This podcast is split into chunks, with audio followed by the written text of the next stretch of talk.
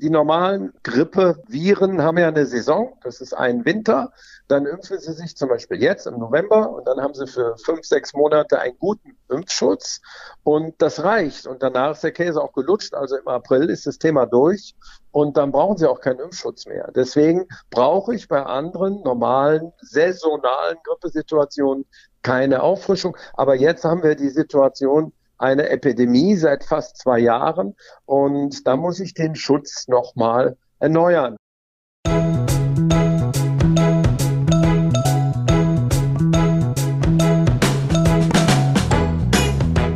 Herzlich willkommen zu Kölner Leben, dem Podcast für Senioren. Mein Thema diesmal Auffrischungsimpfungen. Zu Gast in dieser Episode ist der Facharzt für Hals-Nasen-Ohrenheilkunde und Vorsitzender der Kölner Kreisstelle der Kassenärztlichen Vereinigung Nordrhein, Dr. Jürgen Zastrow. Er hat Kölns älteste Frau geimpft und wird uns im Detail erklären, was es mit der Auffrischungsimpfung auf sich hat.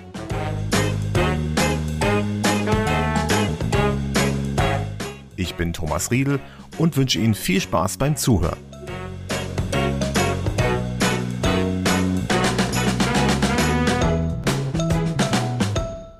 Willkommen zur letzten Folge in diesem Jahr. Bevor ich mich gleich mit Dr. Zastro unterhalte, möchte ich Ihnen ein paar Hinweise geben, wo Sie sich in Köln Ihre Auffrischungsimpfung oder wie man auch sagt, Ihre Boosterimpfung holen können. Diese kann Ihnen ab dem fünften Monat nach Ihrer letzten Impfung verabreicht werden. Das neu eröffnete Impfzentrum an der Lanxess Arena hat von Montag bis Sonntag, also jeden Tag, von 9 bis 18 Uhr geöffnet. Dort können Sie vom Drive-In-Angebot Gebrauch machen oder zu Fuß oder mit dem Fahrrad vorbeikommen. Vereinbaren Sie dazu auf der Internetseite der Stadt Köln einen Termin. Sollten Sie nicht ans Impfzentrum kommen können, ist Ihr Hausarzt Ihr nächster Ansprechpartner. Rufen Sie dort an, um einen Termin oder einen Hausbesuch zu vereinbaren. Außerdem gibt es zahlreiche Impfaktionen in den Fädeln, zu denen Sie ohne Termin einfach vorbeikommen können. Eine weitere Möglichkeit ist, sich direkt ans Gesundheitsamt zu wenden. Das Gesundheitsamt koordiniert Impfaktionen für Senioren als auch die Seniorenkoordinatorinnen der jeweiligen Bezirke. Weitere Informationen finden Sie in der Infobox des Artikels, der mit diesem Podcast erschienen ist. Soweit zu den Impfmöglichkeiten in Köln. Die nächste Episode des Kölner Leben Podcasts hören Sie übrigens erst wieder im neuen Jahr, dann mit verändertem Rhythmus. Die erste Episode in 2022 erscheint also im Februar und dann alle zwei Monate am ersten Montag eines jeden geraden Kalendermonats. So, dann kommen wir jetzt zu Dr. Jürgen Zastrow. Er ist Facharzt für Hals-Nasen-Ohrenheilkunde und Vorsitzender der Kölner Kreisstelle der Kassenärztlichen Vereinigung Nordrhein und einer der leitenden Impfärzte hier in Köln. Hallo, herzlich willkommen. Hallo. Sie haben tatsächlich eine der ersten Impfdosen hier in Köln verimpft, und zwar an Elisabeth Stäubesand, die 105 Jahre alt ist. Stimmt das? Das ist richtig, ja. Und zwar im Kölner Impfzentrum. Vielleicht können Sie so ein bisschen berichten, wie war das damals da? Naja, das war natürlich ein äh, emotionaler Moment, hier die erste Impfung zu machen. Ich kann mich noch gut erinnern, das war am 8. Februar. Leider Gottes erst am 8. Februar, denn wir mussten am 15. Dezember, also fast zwei Monate vorher, mhm. die Impfbereitschaft herstellen. Das war eine Forderung des Ministeriums, wohl wissend, dass wir auf absehbare Zeit überhaupt keinen Impfstoff haben würden. Denn die ersten Impfstoffdosen sind ja am 27.12. in Köln verimpft worden, 20, 27.12.20, die gingen ja alle erstmal in die Altenheime, mhm. weil die erstmal äh, gesichert werden sollten. Und das Impfzentrum, wie gesagt, kam am 8. Februar erst dazu. Da war das tatsächlich die erste, der erste Mensch, der in Köln im Impfzentrum geimpft worden ist. Das war diese Patientin. Mittlerweile ist fast ein Jahr vergangen. Wie viele Impfdosen haben Sie in der Zwischenzeit verimpft? Also im Impfzentrum waren es ungefähr 650.000. Wir haben aber noch eine höhere Zahl im niedergelassenen Bereich.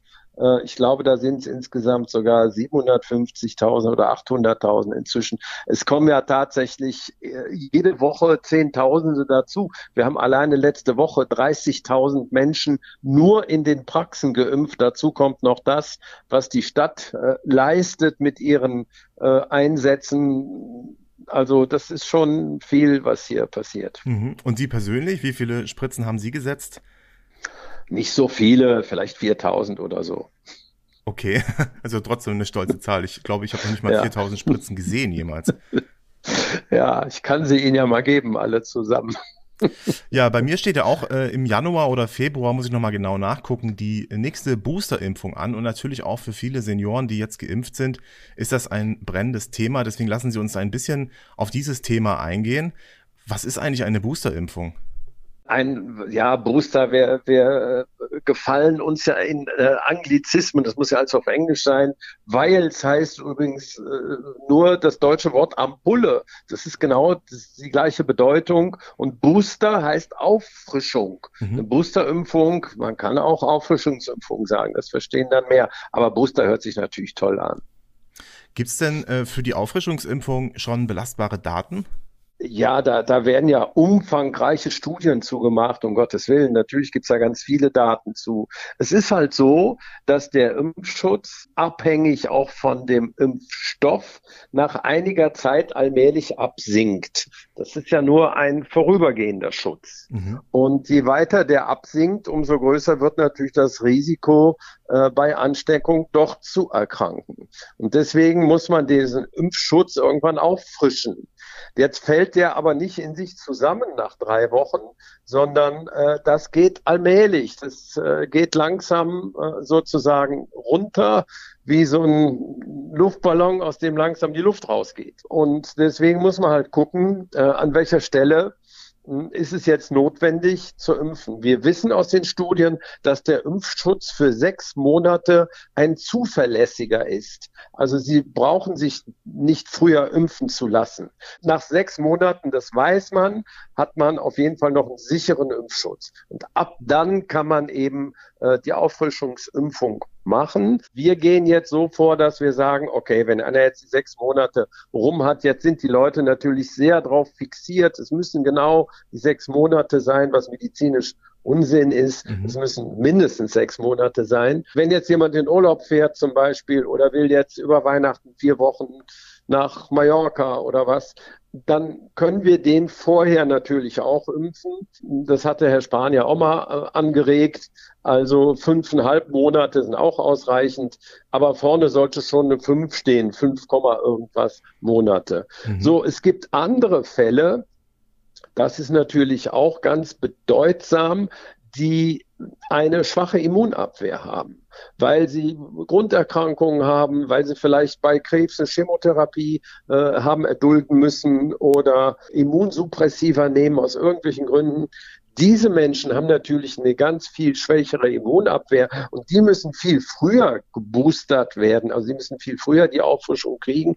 Deswegen ist es eben so wichtig, die individuelle Situation, worum geht's hier gesundheitlich, mit seinem behandelnden Arzt abzusprechen. Und deswegen ist die Arztpraxis nach meiner Meinung der beste Platz, um auch die Impfindikation, also muss ich mich impfen lassen oder nicht und wann, eben zu besprechen. Das sollte man mit dem Arzt besprechen und äh, dann kommt man da gemeinsam auch immer zu einem Ergebnis. Die Ärzte, die ich kenne, sind übrigens alle in der Indikationsstellung sehr entspannt und großzügig und wir versuchen den Menschen da mit ihrer erstmal medizinischen Situation, aber auch mit ihren Überzeugungen und Wünschen entgegenzukommen.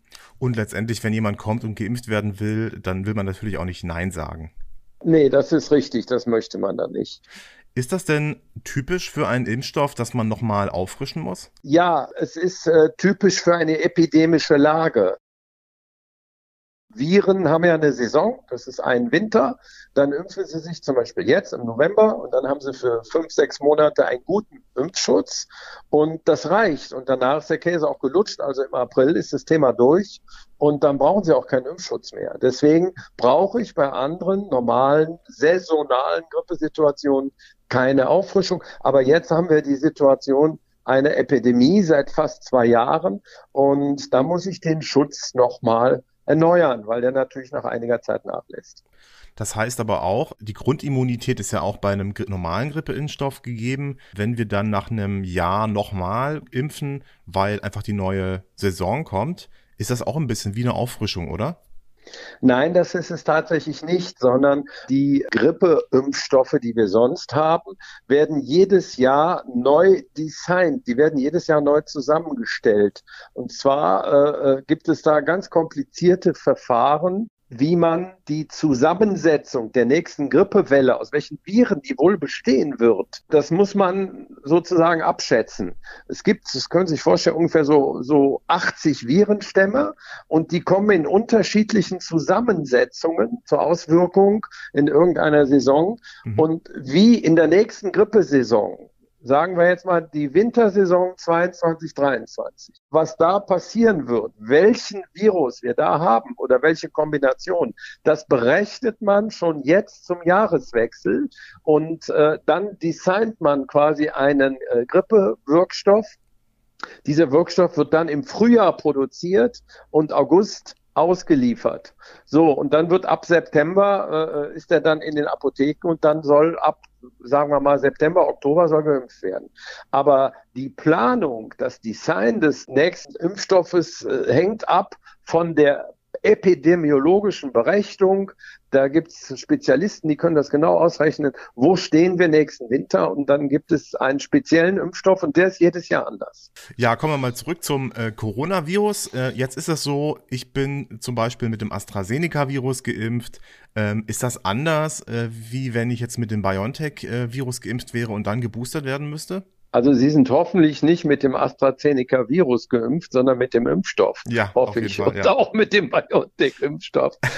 Die verschiedenen Impfstoffe haben unterschiedliche Wirkmechanismen. Wir wissen bei Astra wie auch bei BioNTech, dass es äh, sehr gut vor schweren Verläufen schützt. BioNTech schützt noch etwas zuverlässiger vor Ansteckung als AstraZeneca. AstraZeneca ist völlig zu Unrecht, wie ich meine, in Verruf geraten aber die dann ganzen Diskussionen auch der Ständigen Impfkommission, erst über 60, dann unter 60 und dann am besten gar nicht mehr, die waren tödlich für den Ruf dieses Impfstoffes und äh, waren auch sehr hinderlich überhaupt für den, für den Ruf der ganzen Impfkampagne, mhm. weil natürlich äh, kann der medizinische Laie eine neue Wissenslage und das ist so, dass wir ständig uns weiterentwickeln und neues Wissen und das bringen wir dann natürlich zur Anwendung und das kann durchaus den Erkenntnissen von vor drei Monaten widersprechen. Und das ist das, was in der Wissenschaft gilt. Die Wahrheit von heute ist der Irrtum von morgen. Ist ganz klar, das muss man aber aushalten. Und der medizinische Laie, der hat ja in erster Linie Angst um Gottes Willen, was passiert jetzt da mit mir? Und jetzt soll ich was ganz anderes machen mit dem Impfstoff. Dass die Leute sich da Sorgen machen, kann ich verstehen. Aber leider müssen die Menschen auch eine gewisse Lernkurve, die in der Medizin üblich ist, mitgehen. Mhm. Und tatsächlich auch denjenigen, die solche Forschungen machen, und dafür brauchen wir die Ständige Impfkommission, denen auch vertrauen. Ne, aber äh, andererseits würde ich mir wünschen von der Ständigen Impfkommission eine geschicktere Kommunikation dass man vielleicht mehr drüber nachdenkt, wie wirkt denn das, was ich jetzt hier erzähle, nach außen. Ja. Für den medizinischen Fachmann ist das alles ziemlich klar und wir sind dankbar, dass es die STIKO gibt als Ärzte, aber die Kommunikation war nicht immer ganz geschickt, sagen ja. wir mal so. Jetzt äh, haben wir aktuell zwei Impfstoffe zur Verfügung zum Boostern, soweit ich weiß. Das ist einmal BioNTech und einmal der von Moderna, richtig? Ja, genau. Und ist das wichtig, sozusagen sich für den einen oder für den anderen zu entscheiden, je nachdem, wie ich geimpft bin? Ist es tatsächlich nicht. Das Entscheidende ist, also diese Impfstoffe haben ja erstmal den gleichen Wirkmechanismus. Sind Messenger-RNA-Wirkstoffe, also mRNA. Das bedeutet, dass die Spritze selber gar keine direkte Wirkung entfaltet, sondern die Spritze gibt uns Wirkstoffe, die die Zellen, unsere eigenen Körperzellen dazu bringen, Stoffe zu produzieren, die das Virus bekämpfen. Das mhm. ist natürlich relativ schlau, indem man quasi alle Körperzellen zu seinem Helfer macht. Der Wirkstoff selber ist äh, äh, nach wenigen Tagen, also ich, meine Information ist nach 50 Stunden, ist der Wirkstoff sezerniert, also aufgenommen. Und nach wenigen Tagen ist er gar nicht mehr nachweisbar mhm. im Blut. Dann hat er seine Arbeit gemacht und äh, das, der Rest passiert in unseren Körperzellen. Und auch mit den ganzen Nebenwirkungen, die man immer so hört.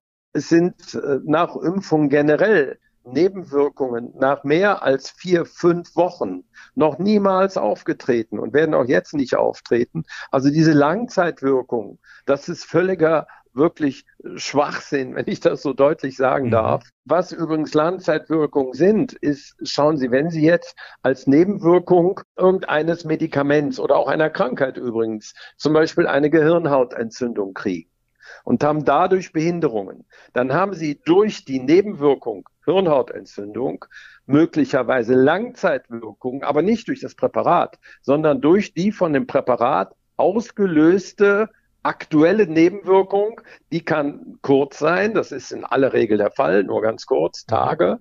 Die kann aber auch mal lange äh, Folgen haben. Wenn Sie zum Beispiel sagen, Sie haben jetzt sich, ich sag mal, falsche Augentropfen reingeträufelt mhm. und Sie erblinden irgendein so eine Vision, ne? dann ist die Erblindung eine Langzeit Nebenwirkung, die aber aufgrund einer kurzfristig aufgetretenen Nebenwirkung ist. Also man muss über den Begriff Langzeitwirkung muss man nachdenken oder auch reden, den erklären. Es passiert nichts, was auf den Wirkstoff bezogen ist nach mehr als vier Wochen. Ja. Das fällt aus. Ja, und beim Impfen jetzt, hier ist es so, dass es tatsächlich keine direkten äh, Nebenwirkungen eigentlich gibt. Also es ist nicht so, wenn ich jetzt eine, ein sehr starkes Medikament nehmen muss, oral, und ich habe dann Magenprobleme, solche Nebenwirkungen gibt es zum Beispiel beim Impfen eigentlich gar nicht. Nein, beim, äh, es, es gibt immer verschiedene Arten der Nebenwirkung. Es gibt die Nebenwirkung der Applikation, also wie man es einnimmt. Mhm. Zum Beispiel, wenn Sie jetzt irgendwas nehmen, was so ein bisschen magenschädlich ist, äh, was weiß ich, Eisentabletten oder sowas, dann kriegen sie halt Magenbeschwerden, weil das schwer äh, zu resorbieren, schwer aufzunehmen ist in den Körper. Andere Dinge sind die Impfungen, die wir jetzt machen. Wenn Sie die reinspritzen, dann haben Sie als allererstes immer das Risiko, dass Sie mit der Spritze ja auch Keime, die auf der Hautoberfläche leben und auch dahin gehören, die werden in die Tiefe getragen. Mhm. Ein gesundes Immunsystem lacht darüber, nehmen wir gar nicht wahr, das ist überhaupt gar kein Problem. Ja, aber es kann natürlich durch die Verschleppung von Hautkeimen in die Tiefe immer zu einer äh, Spritzenreaktion führen, unabhängig welches Mittel Sie da einspritzen. Mhm. Einfach durch das Stechen können Sie eine lokale äh, Reaktion haben, eine, so eine Rötung zum Beispiel sowas. oder eine Entzündung. Genau. Mhm. Sie können dann das ist erstmal durch die, durch die Injektion selber. Dann können Sie durch das Mittel eine Reaktion haben, also eine Impfstoffreaktion. Das eine ist eine Spritzenreaktion, das andere ist eine Impfstoffreaktion. Auch da ist es denkbar, dass Sie eine Rötung, eine Schwellung kriegen. Äh, wenn wir zum Beispiel, was wir ja jeden Tag machen als HNO-Ärzte, hyposensibilisieren, also Allergiebehandlung mhm. machen.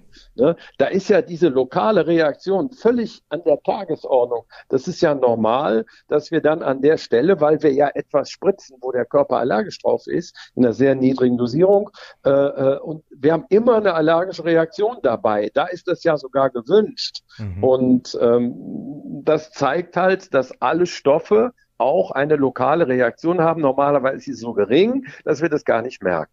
Dann gibt es die systemischen Reaktionen, zum Beispiel durch diese äh, Grippeimpfstoffe jetzt. Auch das haben wir seit Jahrzehnten schon bei Grippeimpfungen, dass man so eine Zweitagesgrippe kriegt.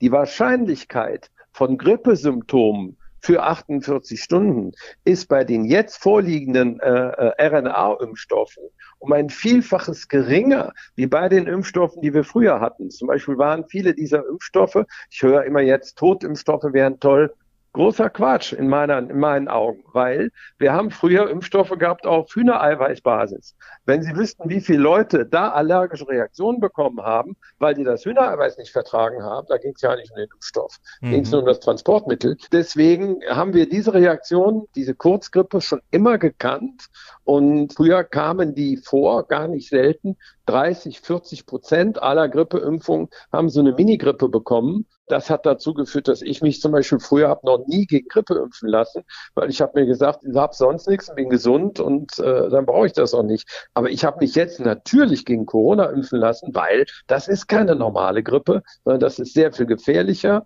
und damit kommt auch meine Immunabwehr, die glaube ich ganz gut ist, alleine sicher nicht klar. Und da unterscheide ich mich von vielen Impfträumern, die eben sagen, oh, meine Abwehr, ich esse immer Salat und ich bin gesund. Das ist ein schwer aus auszuhaltender Schwachsinn in meinen Augen. Ja.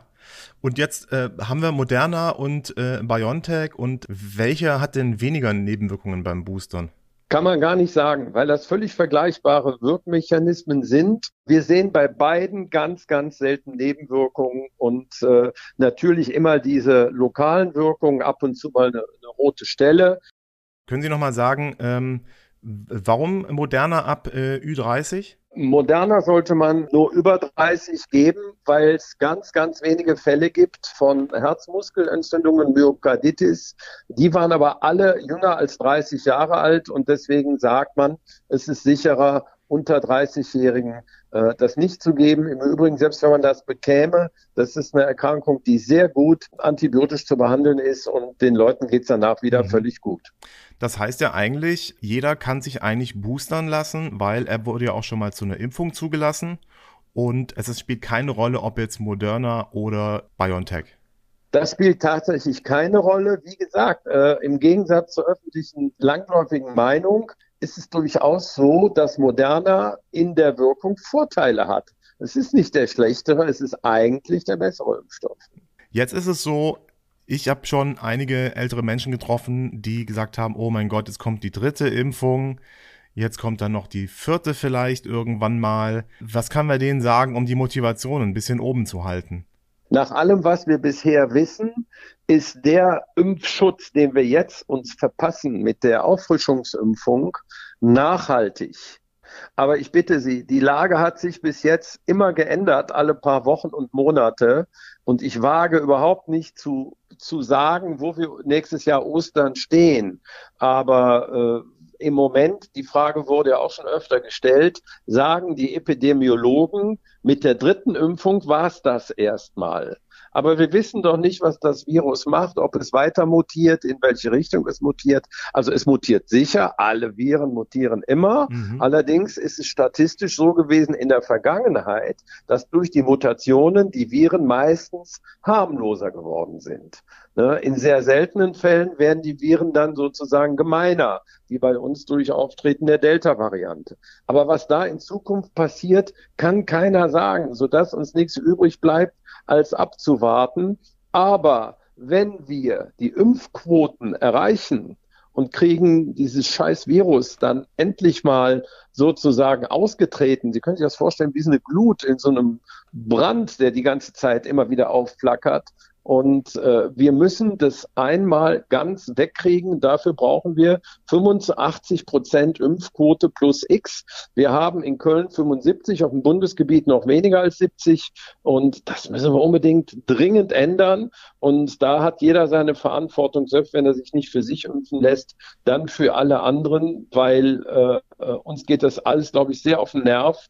Und da, wo wir heute stehen, da hätten wir nicht stehen müssen. Das haben wir jetzt, das ist hausgemacht, dass wir heute so hohe Inzidenzen haben. Das liegt nur an unserer Impffaulheit. Das kann man nicht anders sagen. Ja, und da stehen wir in Köln ja tatsächlich gar nicht so schlecht da im bundesweiten Vergleich. Wenn ich jetzt wir stehen, wir stehen in Köln, wenn ich das mal sagen darf, verdammt gut da. Die einzigen, die etwas besser darstellen, sind tatsächlich die Stadtstaaten wie Bremen und äh, Saarland steht auch noch ganz gut da. Aber auch in Nordrhein-Westfalen übrigens stehen wir verdammt gut da. Wir sind als Flächenbundesland mit großem Abstand besser zum Beispiel als ein vergleichbar großes Bundesland im Süden der Republik. Ne? Die stehen sehr viel schlechter da, aber da ist das Sprüchekloppen wahrscheinlich besser und wir sind halt im Impfen besser. und trotzdem ist jetzt das Boostern angesagt, denn äh, die letzte Zahl, die ich jetzt bekommen habe, waren sieben Prozent sind nur erst geboostert. Wie sieht das in Köln aus? Haben Sie da aktuelle Zahlen? Ich kann tatsächlich gar nicht sagen, wie viel Prozent jetzt geboostert sind. Ich kann Ihnen sagen, letzte Woche haben wir 28.000 Impfungen gemacht. Davon, also im Vertragsarztbereich, den ich jetzt überblicke, davon waren 22.000 Boosterimpfungen. Und jetzt kommt's, was mir viel wichtiger ist, zweieinhalbtausend Erstimpfungen. Und ich freue mich wirklich über jeden, den ich auch in der Praxis sehe. Ich frage ja alle, äh, wie viel Impfung ist das? Und die Erstimpflinge, bei denen bedanke ich mich, bei denen, die ich sehe, persönlich bei jedem, wo ich sage, das finde ich toll, dass sie das bisher anders gesehen haben, ist schade, aber dass sie sich jetzt richtig entscheiden, finde ich total super. Und da freue ich mich sehr drüber. Und äh, dreieinhalbtausend äh, äh Zweitimpfungen habe auch gemacht. Das heißt, heißt, äh, ich habe doch den Eindruck, dass viele Leute, die so unentschieden waren, jetzt allmählich äh, sich doch einen Ruck geben und dazu beitragen, dass es uns allen besser geht. Auf jeden Fall. Äh, jetzt hat sich die Situation ja auch nicht nur, sagen wir mal, virologisch irgendwie verändert, sondern das große Impfzentrum in der Messe hat zugemacht. Es impfen nicht mehr alle Ärzte, wie die bei der dritten Welle praktisch mitgemacht haben. Wer impft denn jetzt alles? wo kann ich hingehen? Sie können dahin gehen, wo geimpft wird. Und wo können Sie das rauskriegen? Das steht ja sozusagen äh, online, kann man das im Internet nachlesen. Es gibt ja Listen, da steht drauf, welche Ärzte impfen. In Köln sind das im Moment 550. Übrigens letzte Woche 100 mehr wie vorletzte Woche. Und daran sehen Sie auch, dass ganz viele sich in die Impfkampagne wieder einklicken. Viele Praxen, wie auch unsere, machen jede Woche mehrere hundert Impfungen das macht mir eben Hoffnung, dass wir hier äh, doch mit unseren Impfkampagnen, wir haben jede Woche von zur Vorwoche zweistellige Wachstumsraten. Wie gesagt, von der vorletzten auf die letzte Woche waren es 50 Prozent mehr. Ich hoffe, dass wir von der letzten auf diese Woche nochmal 20, 30 Prozent mehr haben und dann in der nächsten Woche wieder deutlich mehr, weil wir dann vielleicht den anderen Impfstoff kriegen, aber mehr davon. Und äh, im Moment ist ja Gott sei Dank auch die Nachfrage nach Impfungen hoch und das möchten wir natürlich auch alles bedienen. Ja, super. Haben Sie noch einen letzten Tipp äh, für unsere HörerInnen? und Hörer, wenn ich jetzt äh, nicht mehr ganz so mobil bin, nicht alleine die Wohnung verlassen kann und äh, wo kann ich am besten dann impfen, mich impfen lassen? Ja, also äh, die ähm, Hausärzte sind natürlich mit ihrem Hausbesuchsdienst da angesagt, aber jetzt muss ich sagen, bitte nicht vergessen, wir haben alle im Moment Hochsaison. Die Praxen sind sowieso total am Limit mit ihrer Belastung. Erstens. Dann kommen dazu noch die ganzen Impfungen, die wir ja nebenher machen, mittwochs nachmittags, Freitag nachmittags, an den Wochenendtagen. Im Gegensatz zu Herrn Laumann weiß ich gar nicht, wo Golfplätze sind hier in der Nähe. Das äh, war schon äh, ziemlich dreist, die, der Vergleich. Und deswegen wäre es halt gut, so wie es im Impfzentrum auch war, da waren sehr viele Menschen, die sind in Begleitung be gekommen, weil sie auch gehbehindert waren. Und gerade für solche Fälle haben wir in Köln jetzt ganz neu seit heute dieses äh, diese Drive-In-Möglichkeit in der Langsnis Arena, da kann man sich ja tatsächlich auch von seinen Angehörigen vor die Tür fahren lassen. Es sind dann vom Auto in das Impfzelt wenige Schritte. Das sind äh, fünf, sechs Meter. Und äh, man kann sich auch zur Nachbeobachtung wieder ins Auto setzen und fährt nach einer Viertelstunde weiter. Also äh, äh das ist echt eine sehr niederschwellige Geschichte. Und ich glaube, dass wir dadurch auch viele Hausbesuche einsparen. Super, das ist doch eine gute Nachricht. Ähm, wenn unsere Zuhörer in den Podcast hören, dann dürfte das bereits äh, seit einer Woche in Betrieb sein und äh, da wahrscheinlich auch so richtig schon laufen. Vielen Dank, Herr Jürgen Zastroff. Das war der Facharzt für Hals-Nasen-Ohrenheilkunde und Vorsitzender der Kölner Kreisstelle der Kassenärztlichen Vereinigung Nordrhein. Vielen Dank. Ich danke Ihnen. Schönen Tag noch. Tschüss.